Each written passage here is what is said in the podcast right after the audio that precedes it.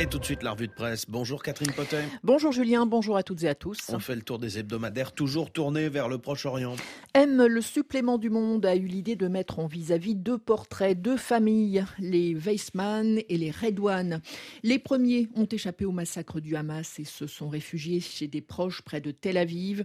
Les seconds vivent en Cisjordanie et pleurent leurs grands-parents morts sous les bombes à Gaza.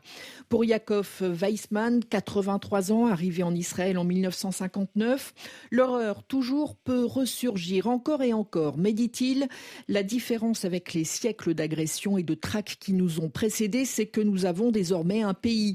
C'est le seul asile sûr pour les juifs du monde entier et il doit à tout prix le rester.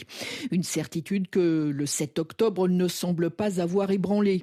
Un peuple palestinien, Jacob Weissman se souvient de son arrivée en Israël et assure que cela ne voulait rien dire. Il n'y avait pas d'identité palestinienne, dit-il. Des gens de toutes sortes, essentiellement des pays arabes alentours, s'étaient installés sur ce petit territoire, mais ce n'était en aucune façon un pays. Comme en écho, la famille Redouane raconte elle aussi son histoire, celle des grands-parents chassés de leur foyer en 1948, installés un temps en Arabie saoudite. Ils n'ont jamais cessé de cultiver leur identité palestinienne, raconte le supplément du monde. Des grands-parents tués dans un bombardement israélien à Gaza le 10 octobre. La belle maison orange et le jardin où le patriarche avait planté des fèves et de la vigne ne sont plus qu'un tas de ruines. Leur fille, Réhem, apaise sa douleur en se disant qu'ils sont morts en martyrs. Elle croit qu'une place spéciale leur est réservée au paradis. J'ai vécu dans cinq maisons différentes à Gaza, raconte-t-elle. Elles ont toutes été bombardées. Je suis une éternelle réfugiée. Réhem et ses filles vivent désormais à Ramallah, en Cisjordanie, et elles ne peuvent pas en sortir. Le père, lui, est coincé à Ragnounès, dans le sud de la bande de Gaza. Le magazine Le Point s'est lui aussi rendu en Cisjordanie, Catherine. Le Point a enquêté sur un phénomène resté en arrière-plan, éclipsé par les bombardements sur Gaza et l'inquiétude pour les otages israéliens. Depuis le 7 octobre, explique l'hebdomadaire, les extrémistes israéliens multiplient les actions punitives. Selon le ministère de la Santé à Ramallah, plus de 220 Palestiniens auraient été tués en un mois par l'armée israélienne et les colons en Cisjordanie. Le point a rencontré Morsi et Akram, deux frères pour lesquels la saison des olives a tourné au cauchemar. Le 11 novembre, alors qu'ils réalisent les premières récoltes dans le champ familial, ils sont menacés par des hommes armés qu'ils identifient comme des colons. L'un d'eux, raconte Morsi, m'a tenu en joue avec son fusil M16 et m'a lancé Je vais te descendre. Si tu oses sortir à nouveau, je te brûlerai vif.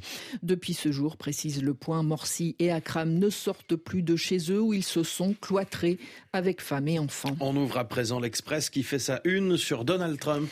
Au secours, Trump revient, s'exclame l'hebdomadaire, parlant d'une hypothèse vraisemblable qui provoque des sueurs froides dans le monde entier, car l'ex-président tient la corde dans les sondages face à Joe Biden en vue de l'élection présidentielle l'année prochaine. Trump vainqueur, une perspective qui est loin de concerner les seuls États-Unis. Trump pourrait, nous dit-on, utiliser son pouvoir exécutif pour ralentir ou même arrêter le soutien à l'Ukraine.